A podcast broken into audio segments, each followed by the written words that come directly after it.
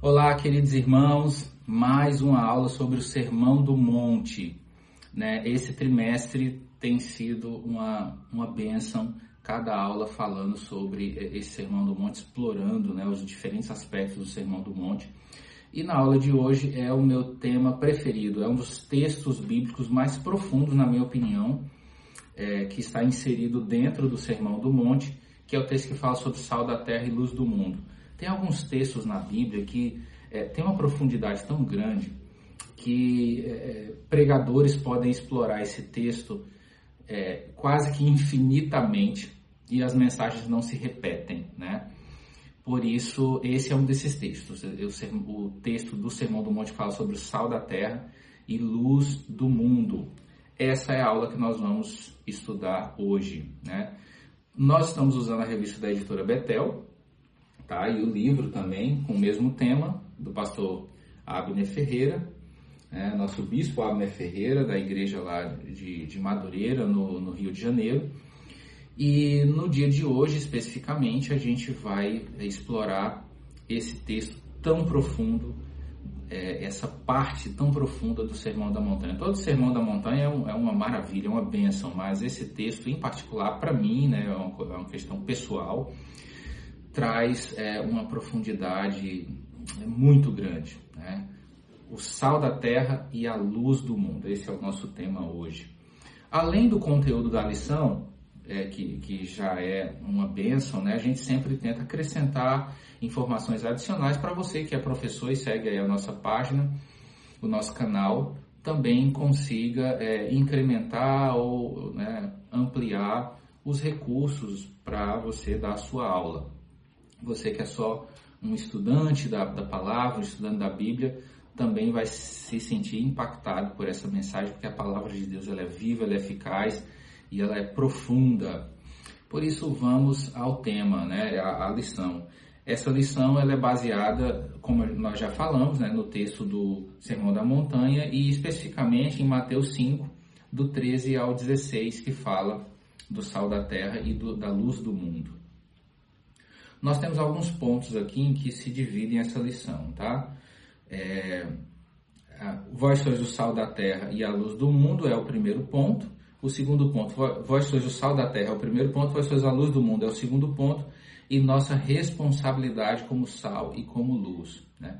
Nós vamos focar mais no ponto 1 um e no ponto 2 propositalmente, por causa do tempo, tá? E é, nós recomendamos que você é, também acompanhe a revista para você é, enriquecer ainda mais o, o seu estudo sobre é, é, esse trecho do Sermão do Monte.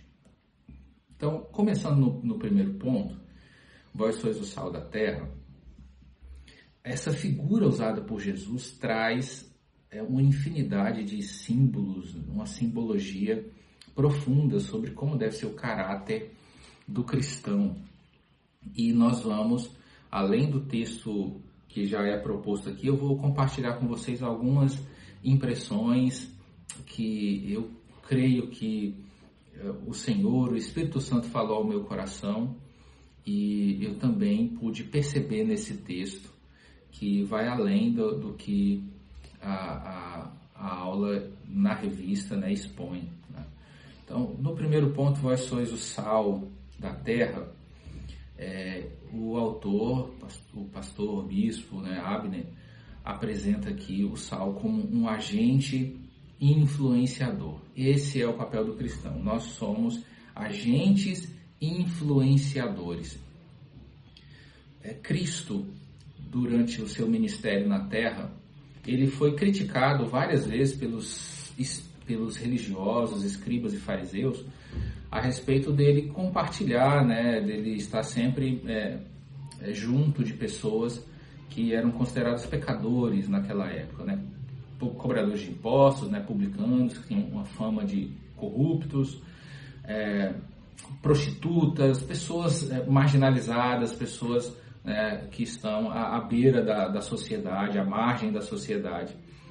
E que Jesus nunca deixou de dar atenção para essas pessoas e, e ele recebeu críticas por conta disso. E eu, certa vez eu falei na minha igreja, né, se Jesus é, não pudesse né, fazer refeições com pecadores, ele passaria todos os dias da sua vida aqui na terra comendo sozinho, porque todos são pecadores, né? Por isso, é, nós precisamos ter em mente que Jesus ele estava cercado de pecadores, mas em nenhum momento os pecadores influenciavam ele. O nosso papel como discípulos de Cristo também é semelhante. Nós até podemos estar cercados de pecadores, rodeados de pessoas que não têm a nossa fé, que não professam, não creem na palavra, que não se, não se preocupam em obedecer o que a Bíblia diz, mas nós não podemos ser influenciados por essas pessoas. Né? Nós, segundo o que a Bíblia diz, nós não podemos ter amizade com o mundo, não necessariamente com as pessoas. Você pode ser amigo de quem você quiser, desde que você não seja influenciado por essas amizades. Nossa, nossa obrigação como servos de Deus, como cristãos, é não sermos amigos do sistema mundano.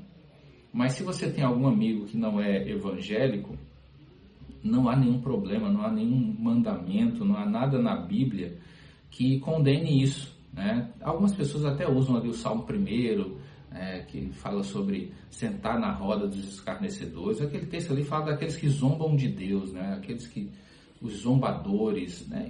Então, tem pessoas que não são cristãs, que não têm a mesma fé que nós temos, mas isso não quer dizer que essas pessoas sejam é, escarnecedoras. E o que faria com que a gente precisasse manter distância dessas pessoas de forma nenhuma. Na verdade, se nós não nos aproximarmos das pessoas que não comungam da mesma fé que nós, essas pessoas jamais ouvirão a palavra, jamais ouvirão o Evangelho. Então, o Evangelho, na verdade, nos, nos convida, né, nos propõe que nós é, estejamos em contato com essas pessoas para influenciá-las positivamente, para tornar a vida delas melhor, para impactar ela com a, a, mensagem de Cristo, com a palavra de Cristo, assim como Cristo fazia. Ele chegava na vida das pessoas que tinham uma reputação duvidosa e ele, e ele chegava ali para transformar a vida daquelas pessoas e torná-las pessoas melhores, né? Para que as, as, essas pessoas fossem restauradas e saíssem da marginalidade, né? É, e, e passassem a ser seus discípulos também. Essa é a proposta do Evangelho. A proposta do Evangelho não é o separatismo, né? não, é, não é o, não, eu sou santo e eu não posso me contaminar, por isso eu não vou me aproximar de ninguém. Isso é farisaísmo, isso não é o, o Evangelho, aquilo que Cristo ensina. Por isso essa mensagem de hoje, esse estudo de hoje é tão importante, a gente entender nosso papel como sal. É. O que, que adianta o sal no saleiro? Se, se o sal não estiver na comida, ele não está cumprindo o seu papel. O sal ele não, não pode estar só dentro do saleiro, ele precisa estar em contato com o alimento para que ele é, cumpra o seu papel de salgar, de dar sabor e de conservar o alimento. Ele no saleiro ele não serve para nada. O sal no saleiro não tem nenhuma utilidade assim como a luz debaixo do alqueire, como diz a, o texto, né? Se você esconde a luz dentro de alguma coisa, debaixo de alguma coisa, ela perde a sua função, ela não, não é útil escondida.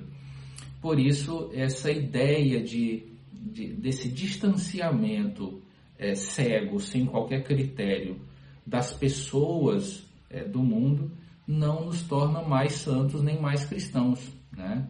O fato de você não ter nenhuma amizade que não seja do, da sua igreja, isso não torna você mais santo. Você pode ter é, é, contato, amigos, colegas de trabalho, você pode se relacionar com outras pessoas, né? É, ter amizades, desde que você seja aquilo que a lição diz, um agente influenciador. E infelizmente nem todo mundo administra isso bem, né? Tem pessoas que às vezes com algumas amizades do mundo, elas acabam se deixando influenciar por essas amizades e acabam se afastando da palavra, da, da, da mensagem do Evangelho. Que isso não ocorra conosco, que na verdade é, as nossas relações com todas as pessoas seja para abençoá-las, transformar as suas vidas, é, impactar positivamente a vida dessas pessoas e não se deixar levar pelo, pelo sistema, pelo, pelo mundo, né? Pela, pelas coisas mundanas. Essa é a primeira coisa que a gente precisa destacar: ser um agente influenciador. Isso é, é imprescindível, né? E, e é, é, é, uma das partes mais relevantes que eu encontrei aqui nesse texto: ser um agente influenciador. Uma coisa que o, ponto 1.1 destaca logo no início, que eu também achei fantástico, é que Jesus não disse que nós temos sal e que nós temos luz. Ele diz que nós somos sal e nós somos luz. É, é muito diferente você conter sal e você ser o sal. É muito diferente você ter luz e você ser luz, né? Isso mostra que a igreja, né, o seu papel original não é só ter uma partícula do evangelho dentro de si e, e com isso é, impactar o mundo. Na verdade, nós somos o Evangelho, nós somos o sal, nós somos a mensagem de Cristo para a vida de muitas pessoas. Tem pessoas que não lêem a palavra, as pessoas do mundo não leem a Bíblia e talvez o único acesso ao Evangelho que ela tenha seja a sua vida, o seu testemunho, o seu comportamento, o seu caráter. Pode ser a única Bíblia que alguém vai ler na vida. Se a sua vida estiver alinhada com as Escrituras, certamente ela vai ser uma Bíblia viva para a vida das pessoas que te conhecem, que te observam. Né? Então, que a nossa Bíblia, que a nossa vida né, seja uma Bíblia, que a nossa vida seja uma Bíblia na vida das pessoas que se relacionam com nós. Nós precisamos influenciar e não ser influenciados, esse é o ponto de partida aqui desse, de, da, do ponto 1. Um. E outra coisa fantástica, né, que tudo isso que essa lição fala, sobre nós influenciarmos as pessoas, sobre nós sermos sal e luz, isso tudo é para a glória de Deus. Né? Que isso tudo seja para a glória de Deus. Até sobre isso tem algo interessante, né? Que a figura do sal vai nos esclarecer. Presta atenção que coisa interessante. Isso aqui não está na revista, tá? Não está na lição. É, eu estou compartilhando com vocês uma experiência que eu tive com a palavra, né? É, Observa essa figura escolhida por Jesus. Por que Jesus escolheu o sal? Olha só as propriedades que o sal tem que são fantásticas para ilustrar o que é a vida cristã. Primeiro, o sal ele só é visível, você só consegue ver o sal enquanto ele está no saleiro, enquanto ele está ali junto com outro sal, né? cada grão de sal ali junto, você consegue visualizar, você consegue ver o sal. Qual é a cor do sal? O sal é branco é, é, o seu aspecto é arenoso, né? ou então granulado, se for o sal grosso. Mas você perceba que quando você tempera a comida, você pega o sal, tira o sal do saleiro e bota na comida, no feijão, no arroz, é, aonde quer que seja, na carne. O que, que acontece com o sal? Ele se torna invisível. Ele se dilui ali no alimento, na água do alimento, e você não consegue mais enxergar o sal. Essa é uma figura fantástica. Nós, como sal da terra, nós precisamos sumir, nós precisamos desaparecer, nós precisamos nos tornar invisíveis é, para o mundo. Ou seja, nós não podemos atrair a glória para nós mesmos. Veja que figura fantástica isso. O sal ele, é, ele se torna invisível quando ele está cumprindo o seu papel de salgar. Quando o sal está na comida, ninguém vê o sal. O sal é invisível. Esse é o comportamento do cristão. Isso também fala de humildade. Né? Isso fala de, de ser humilde, de não trazer a glória para si. Observa o que João Batista diz, né? Que ele cresça e que eu diminua. Essa é a proposta do Evangelho e esse é o comportamento do sal. O sal não, não atrai a glória para si. Observa que coisa interessante. Quando alguém experimenta uma comida e aquela comida está muito boa, saborosa, as pessoas não elogiam o sal, as pessoas elogiam a comida. Oh, que lasanha saborosa, que arroz gostoso. Ninguém fala que sal bom, né? Esse sal é uma maravilha. Qual é a marca desse sal? É, ninguém faz isso, não importa. Né? a marca do sal não é tão relevante assim. As pessoas é, passam a elogiar a comida e não o sal que atribuiu o sabor àquela comida. O sal é esquecido, o sal é ignorado, ninguém lembra né, do sal na comida até que ele esteja ou faltando ou sobrando. Nossos elogios sempre vão para a comida e não para o sal. O sal não é alvo dos elogios das pessoas que apreciam uma boa comida, né? Ele nunca é o alvo dos elogios. Sempre é a própria comida que é elogiada. Então veja como deve ser o nosso caráter cristão. Toda a honra e toda a glória é transferida para Cristo. O sal precisa desaparecer. O sal precisa sumir ao cumprir o seu papel. O sal se torna invisível quando ele está salgando, quando ele está sendo útil, quando ele está agindo na sua forma de ser, no seu salgar, ele se torna invisível. E esse é o nosso papel, que a gente diminua, que a gente desapareça e que a glória de Cristo é que seja exaltada nas nossas vidas. Então, essa é a primeira figura fantástica. A lição não apresenta essa ilustração que eu compartilhei com vocês, mas ela apresenta outras. Né? Primeiro, né, uma coisa interessante que está no ponto 1.3. O sal, ele provoca sede. Né? No ponto 2, 1.2, ele diz que o sal, ele é, conserva. Então, são essas duas características. No ponto 1.2, o sal conserva. No ponto 1.3, o sal é, é, provoca sede. São, são duas figuras interessantes também. Né? No, no, na questão da, do, do conservar, é, uma, uma, um conservante natural que existe é o sal. Em algumas regiões do país, principalmente aqui no Nordeste, é, eles fazem uma carne chamada carne de sol. É, ela é uma carne extremamente salgada. E também a charque, é, ela é uma carne salgada. E isso faz com que ela não estrague. Se ela for posta na geladeira ou não, não faz diferença. Ela não, ela, ela não estraga com facilidade porque o sal ele conserva aquele alimento, impedindo ele de estragar num, num prazo curto, né?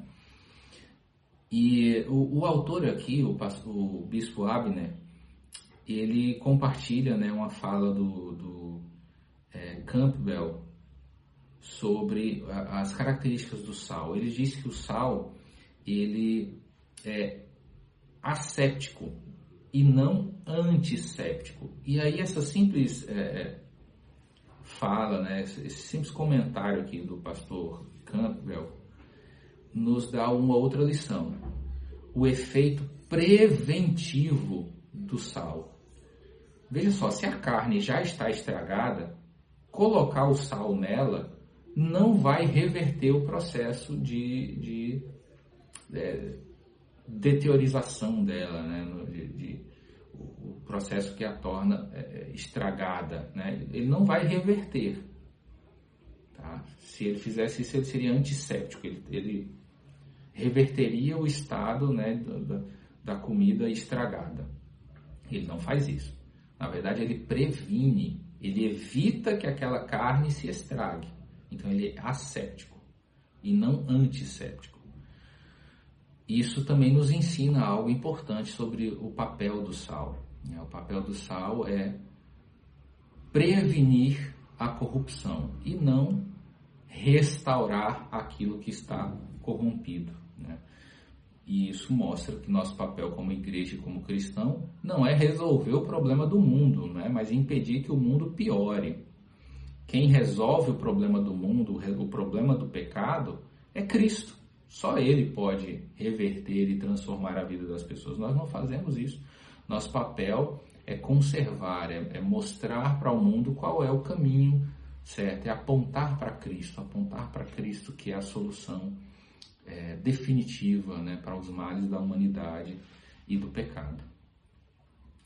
É, ou seja, o sal não cura a corrupção, ele apenas previne, né? Esse é um trecho da, do que diz aqui o ponto 1.2. Além disso, realçar o sabor. E aí isso fala de equilíbrio. Por quê? Né? A, a invisibilidade do sal na comida fala de humildade. Já a,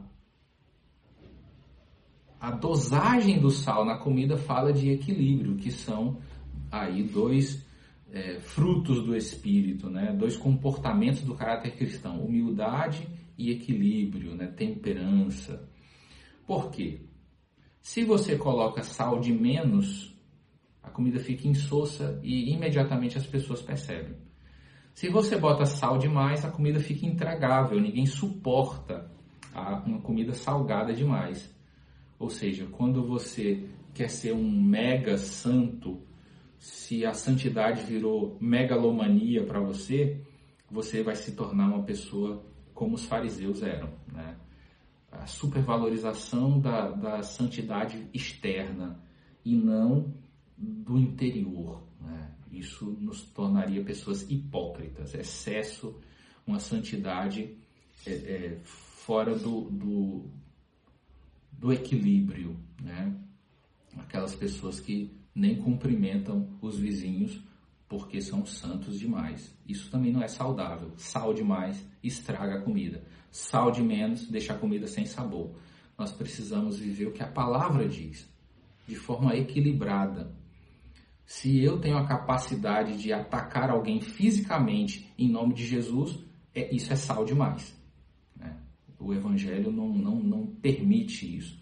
Se eu não respeito as pessoas, se eu não tenho é, é, a minha religiosidade, a minha espiritualidade equilibrada à luz da palavra, exatamente o que a palavra diz, isso faz de mim um sal que foi colocado em excesso na comida e estragou a comida. Isso vai também é prejudicial.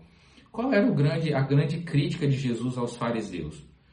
O, no próprio Sermão do Monte, a gente já estudou isso em lições anteriores. E falando nisso, gente, você pode acompanhar lições anteriores nesse link que eu vou compartilhar aqui com vocês, tá? Você pode ver as aulas anteriores. E também, aproveitando, é muito importante que você compartilhe, que você curta esse vídeo, porque vai ajudar a gente nesse canal, a gente continuar publicando esse conteúdo para abençoar a vida de muitas pessoas. Então, continuando, né? essa questão do equilíbrio, do sal na dose certa, foi um dos principais motivos de crítica de Jesus aos fariseus. Porque eles não, eles não viviam o que a palavra de Deus ensinava. Eles acrescentaram à lei a tradição. E isso fazia com que, é, além daquilo que era a lei de Deus, que é perfeita, que realmente era o que Deus esperava que o povo de Israel fizesse, eles acrescentaram inúmeras rotinas e, e, e dogmas e padrões de conduta que não estavam de acordo com, com a escritura, que não estavam de acordo com a lei. Foram acréscimos que eles mesmos é, inventaram e acrescentaram. E isso é algo é, perigoso, isso acaba virando heresia. Nós não podemos acrescentar coisas à Bíblia. É, nós precisamos viver o que a Bíblia diz. E isso é equilíbrio, isso é sal na dose certa. Isso é a verdadeira santidade. Nós precisamos viver em santidade. Né? A santidade que a Bíblia ensina, sem invenções humanas para acrescentar algo mais à santidade. Isso é como botar mais sal numa comida que já está salgada na medida certa. Né? Então temos aí por último no ponto 1.3, para encerrar o ponto 1 e passar para o ponto 2, é essa questão da, do que o sal provoca quando nós o ingerimos. Né? O sal provoca sede. E esse está outro aspecto da vida cristã. Nós, como cristãos, precisamos provocar sede na alma das pessoas por Deus. A Bíblia não diz que Jesus é a água da vida, Cristo é a água da vida. E nós precisamos provocar nas pessoas sede para que elas bebam dessa água da vida.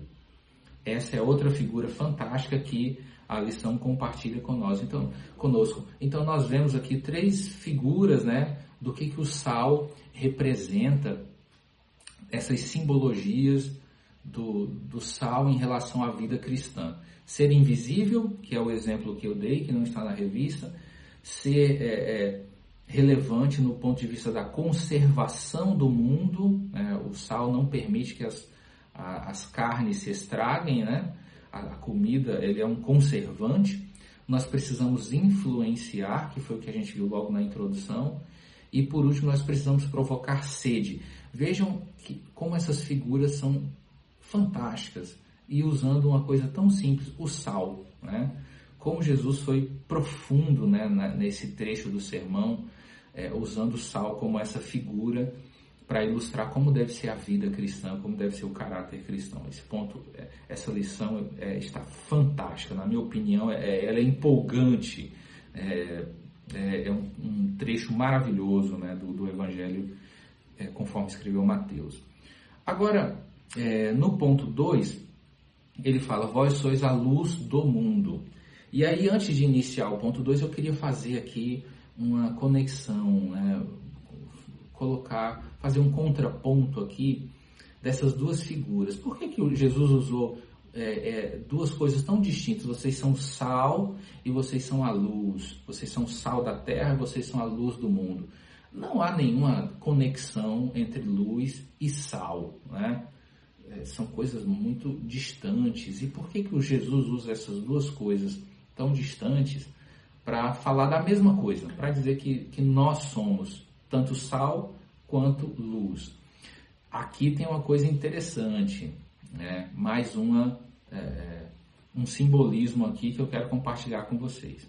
Isso aqui também não está na revista, tá? É um, um conteúdo adicional que eu estou acrescentando aqui. Primeiro, o sal fala das coisas interiores do nosso, é, da nossa vida cristã. Por quê? Porque o sal ele só cumpre o seu papel quando ele está ali dentro da comida, misturado com a comida, se tornando invisível. E essa invisibilidade fala daquilo que está dentro, que as pessoas não podem ver em nós de fora.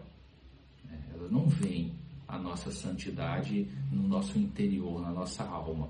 Por mais que eu possa colocar uma roupa muito bonita, é, muito comportada no meu exterior, meu coração pode estar longe de Deus. Então, é, o sal fala disso, fala daquilo que está dentro. Amém? Então, o sal fala das coisas internas, das coisas interiores, da nossa intimidade, do nosso caráter, é, aquilo que não é visível, aquilo que não é externo. E a luz fala das coisas visíveis, das coisas externas, das coisas que as pessoas podem ver. Então, é, esse essa invisibilidade do sal fala do interior e a visibilidade da luz fala do exterior, ou seja, das obras. Enquanto o sal aponta né, simbolicamente para o caráter, a luz aponta simbolicamente para as obras. Também a gente não pode ser só no interior, a nossa santidade ser interna, ser íntima, e isso não refletir em obras que tornem é, o Evangelho um meio, né, a nossa vida no Evangelho, um meio de glorificar a Deus. As pessoas só vão glorificar a Deus quando elas veem as boas obras que fluem da nossa vida. As pessoas não vão glorificar a Deus porque você está orando e jejuando no seu quarto trancado, onde isso não é visível. Isso é sal, isso é interior, isso é o seu relacionamento com Deus, mas isso não glorifica a Deus na vida das pessoas. Mas a partir do momento que essa mesma intimidade, santidade interior também é exterior, é visível, como a luz é visível, isso glorifica a Deus. Então perceba que são duas coisas, elas não, não podem se dissociar. Eu não posso ter uma vida de intimidade com Deus e uma, e, e, e uma vida pública completamente isenta de obras. As pessoas precisam glorificar a Deus através da minha vida. Essa é uma das propostas, um dos propósitos do Evangelho, que o nome de Cristo seja exaltado, seja glorificado através das nossas boas obras. Por isso Jesus usou essas duas figuras. Ele poderia ter dito, ó, vocês são o sal da terra e, e, ter ficado por aí. Mas ele também completa, né, ele acrescenta mais uma ilustração. Olha, vocês não são só sal da terra, que depois que mistura com a comida desaparece. Vocês também são a luz do mundo. As obras de vocês precisam glorificar o Pai. As obras de vocês precisam ser visíveis e, e iluminar a, a, vida das pessoas, iluminar o caminho das pessoas, mostrar para a pessoa é, é, o que é a verdade. E isso é um dos papéis da luz. Né? A luz manifesta todas as coisas. Olha só que coisa interessante. A luz ela é honesta, ela é imparcial. Se você acende uma luz num quarto escuro, né, a luz vai manifestar, vai tornar visível aquilo que está dentro daquele quarto. Se dentro daquele quarto tem uma coisa boa, tem um tesouro, tem algo de valor, algo é, agradável de se ver, a luz vai mostrar aquilo ali. E se naquele quarto, tipo, naquele mesmo quarto, ao invés de ter um tesouro, uma coisa agradável, uma coisa bonita de se ver, tiver lixo, né, tiver coisas podres, né, coisas é, desagradáveis de se ver, a luz vai revelar também. A luz não é seletiva, ela não escolhe, ah, eu só vou mostrar as coisas boas, eu não vou mostrar as coisas ruins. Isso não existe. A luz é imparcial. É por isso que a Bíblia, que é é, é citada no, no Salmo 119 por Davi, né, pelo salmista, né, é, é, ela é citada no Salmo 19 como lâmpada para os meus pés e luz para o meu caminho. Né. A palavra de Deus ela é luz, ela manifesta a verdade. E se a verdade não for muito agradável, Pastor Júnior, não importa, ela vai revelar. E se a verdade for muito boa e agradável, ela também vai revelar. É por isso que você não vê a Bíblia escondendo as transgressões de homens de Deus, como Davi, por exemplo. O pecado que Davi cometeu está na Bíblia. A Bíblia não a Bíblia é imparcial. Então a luz, ela revela imparcialmente, sem nenhuma favoritismo, sem nenhuma restrição, ela revela o que é, ela, ela revela a verdade, quer seja boa, quer seja má. E aí o que, que acontece? Quando você acende uma luz e aquilo que a luz revela não é agradável, isso incomoda as pessoas. O que acontece se uma pessoa estiver fazendo alguma coisa errada, cometendo um crime, roubando alguma coisa, fazendo qualquer coisa criminosa, né? Se você, essa pessoa está fazendo isso no escuro, na calada da noite, né, onde os ladrões mais atuam ali, pra, porque eles não querem ser vistos. Imagina que alguém está fazendo alguma coisa errada, furtando algum objeto no escuro e de repente alguém acende uma luz. O que essa pessoa que está fazendo essa coisa errada vai sentir? Ela vai se sentir incomodada porque a luz revelou aquilo que ela estava fazendo de errado. Então a luz incomoda as pessoas que vivem na prática de más obras. Se uma pessoa não tem nada a esconder, se uma pessoa está fazendo alguma coisa boa, alguma coisa de boa fé, alguma coisa agradável, e alguém acende uma luz ali no meio da, daquela atividade da pessoa, a pessoa vai se sentir incomodada? Não, ela não está fazendo nada de errado. Então a luz não vai revelar nenhuma má obra.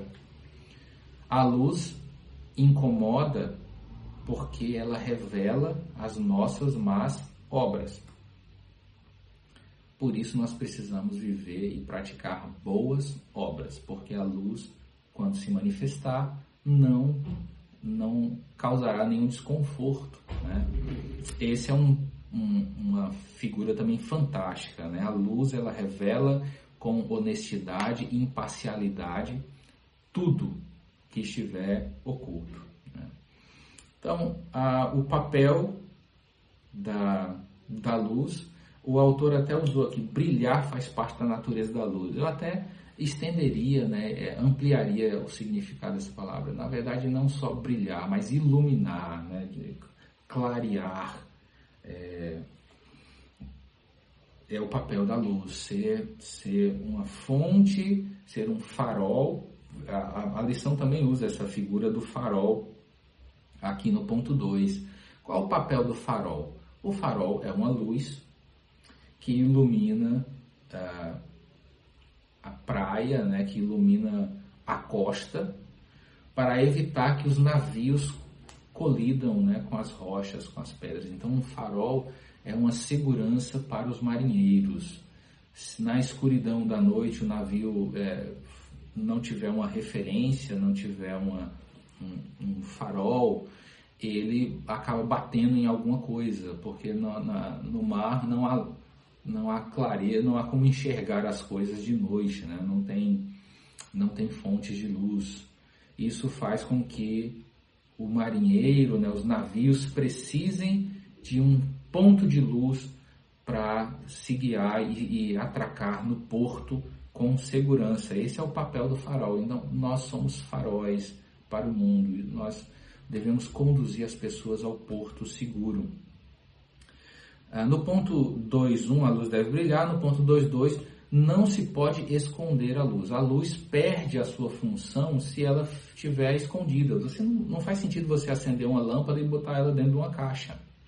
Ela perde o seu papel de iluminar, ela perde a sua função. Não é útil para ninguém uma luz dentro de uma caixa.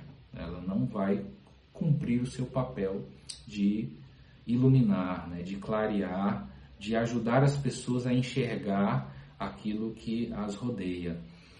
É, esse é o papel da luz. A luz é visível e aponta para a simbologia das obras. Outra coisa curiosa é que uma luz, mesmo pequena, ela consegue ser vista de muito longe na escuridão. Né? De muito longe, quando os pais estão em guerra, né? é, é possível atingir um alvo por causa das, dos pontos de luz de noite. Então, é, é uma, uma estratégia né, de guerra você atacar pontos luminosos, né, porque sem, sem a luz você não consegue enxergar o alvo. Ah, tem um texto que eu achei interessante aqui no ponto 2.2 que eu quero compartilhar com vocês. Né? Olha só o que diz aqui. Quando restringimos a dimensão da nossa vida espiritual somente aos limites dos cultos ou dos nossos lares, estamos escondendo o que deveria ser amplamente apresentado. Ou seja, a nossa vida cristã não deve se resumir ao culto de domingo e nem ao interior da nossa casa. Nós precisamos ser cristãos e é, é, transparecer o Evangelho de Cristo em todos os lugares que nós estivermos. No supermercado, no cinema, no shopping, aonde você estiver, você precisa ser sal da terra e luz do mundo. Não é só na igreja. Esse é, é, é, é uma das, das figuras que a luz trata. A luz ela não serve só para os lugares fechados. A luz ela, ela também serve para os lugares abertos. E isso é outra é, ilustração que Jesus apresenta nessa parte da luz. A gente explorou bastante a parte do sal e a luz tem uma. É, são usadas duas figuras aqui também fantásticas. Presta atenção nisso. A lição também não fala disso, é um conteúdo extra que eu estou acrescentando aqui. Por que, que Jesus fala da luz é, que precisa ser posta né, num lugar alto para iluminar toda a casa e não ser escondida debaixo de algum objeto. E logo em seguida Jesus diz: não se pode esconder uma cidade edificada sobre um monte. Então ele fala da luz individual dentro de uma casa e ele fala das luzes de uma cidade inteira. Então perceba que são dois aspectos da vida cristã: o aspecto individual que é a luz, você como luz, e ele fala da cidade, que é o aspecto coletivo do evangelho, que são várias luzes juntas. Então, na primeira figura da luz, da lâmpada, ele está falando da, do crente, da sua vida individual como cristão. No segundo exemplo da cidade, não se esconde uma cidade edificada sobre um monte, ele está falando da igreja, então é ser crente individualmente e ser crente coletivamente como igreja. Captaram essa, essa ilustração? Isso não está explícito no texto e nem na revista. A nossa vida cristã, particular, privada, individual, precisa brilhar na nossa casa, na nossa vizinhança, onde a gente estiver. E nós, como igreja, precisamos brilhar juntos, coletivamente, como uma cidade edificada sobre um monte. Uma igreja em que os seus membros são luz, eles brilham coletivamente e essa igreja transforma a comunidade em que ela está inserida. Essa igreja transforma a cidade em que ela está inserida. Essa igreja transforma o país em que ela está inserida. Porque não se consegue esconder uma cidade. Não tem uma lona que cubra uma cidade inteira. Você não consegue esconder uma cidade edificada sobre o um monte, porque de longe, de muito longe na estrada, quando a gente está dirigindo de noite, você de longe você vê, ah, tem uma cidade ali na frente, porque as luzes da cidade é, iluminam o céu, elas refletem no céu e você consegue ver de longe uma cidade. Por isso essa figura da a igreja, as luzes, a coletividade do Evangelho, também é fantástico. Nós precisamos brilhar não só como indivíduos, mas também como igreja. E, e brilhando como igreja, certamente o, o mundo nos verá. As pessoas, a cidade, a, a, o meio em que aquela igreja está inserida será impactado e transformado. Nós precisamos verdadeiramente repensar e viver isso aqui, esse aspecto da vida cristã. Para nós encerrarmos o ponto 3, como eu falei logo no começo, nós não vamos aprofundar o ponto 3, tá? O nosso foco propositalmente foi o ponto 1 e ponto 2. Para encerrar agora, no ponto 3, ele fala: é, tem de sal em vós mesmos. É, no ponto 3.2, quem pratica a verdade, quem pratica a verdade vem para a luz e no ponto 3.3, sal e luz, uma perfeita combinação. Eu queria convidar você a aprofundar esses pontos para o vídeo não ficar muito longo. É, então, o ponto 3, eu queria que você explorasse esse conteúdo e é, aprofundasse ainda mais. E nós encerramos aqui essa aula, é, aprofundando bastante o ponto 1 e o ponto 2. E espero que Deus abençoe a sua vida e que você seja sal, que você seja luz do mundo e possa impactar as pessoas que convivem com você para a glória de Deus. Deus te abençoe, fica na paz.